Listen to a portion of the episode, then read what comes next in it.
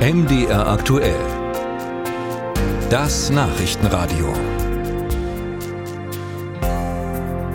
Und vielleicht hören uns ja heute Morgen auch die ein oder andere Lehrerin, der ein oder andere Lehrer zu.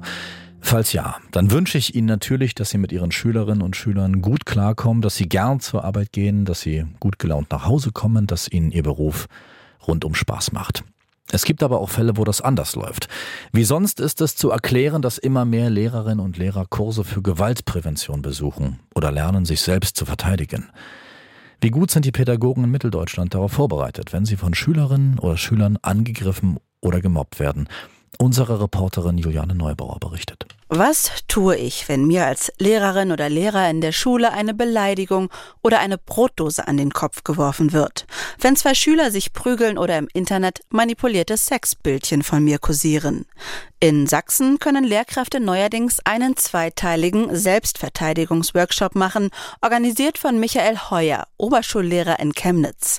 Im ersten Teil steht der Rechtsschutz im Fokus und die Frage, wie kann ich deeskalieren und wo finde ich Hilfe, wenn mir Gewalt passiert, erklärt Heuer. Und im zweiten Teil des Workshops geht es dann in verschiedene Techniken hinein, wo ich mich einfach sicherer fühlen kann, wie ich mich selber gegen Angriffe zur Wehr setzen kann, weil wir haben es ja mit Schutzbefohlenen zu tun. Und da müssen wir natürlich immer das mildeste Mittel verwenden, wenn wir angegriffen werden, um Angriffe abzuwehren und gegebenenfalls auch Kinder, die äh, miteinander im Konflikt stehen, auch zu trennen. Hier wird Heuer von einer Chemnitzer Kampfsportschule unterstützt.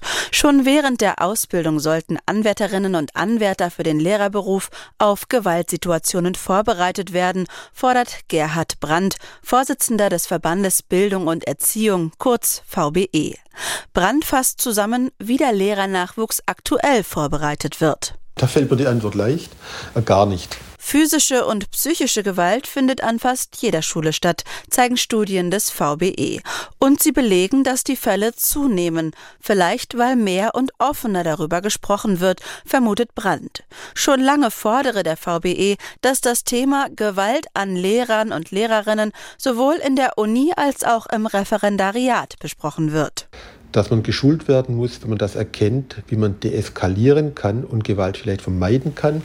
Denn es ist immer besser, wenn wir präventiv reagieren können und präventiv diese Sachen aus der Welt räumen können, als wenn es zu einem Gewaltvorfall kommt. Es seien laut Brandt unter anderem die Wissenschaftsministerien am Zug, das Thema in die Lehrerausbildung aufzunehmen. Wenn ich dann vom Studium weggehe und ich komme in das Referendariat, dann ist die Aufgabe wieder beim Kultusministerium. Und gerade im Referendariat, wo die jungen Kollegen den ersten intensiven Kontakt mit dem Schulleben haben und eventuell auch schon mit solchen Dingen konfrontiert werden, da wird es im Seminar nochmal ganz hervorragend untergebracht, weil man dort in der Gruppe diese Vorfälle reflektieren kann. Oberschullehrer Heuer aus Chemnitz vermutet, dass das steigende Gewaltpotenzial auch mit der schwierigen Personallage zusammenhängt. Wir würden uns zum Beispiel gerade als Gewerkschaft sehr wünschen, dass man mehr Schulassistenten einstellt, mehr Sozialpädagogen und Sozialpädagogen, Schulpsychologen einstellt. Sie warten mittlerweile extrem lange auf Termine beim Schulpsychologen, was natürlich auch mit der Aufarbeitungssituation im Nachgang der Corona-Pandemie liegt. Und hier müssen einfach Unterstützungssysteme für Schulen bereitgestellt werden. Hier erhofft sich Michael Heuer auch Unterstützung der Landesregierung.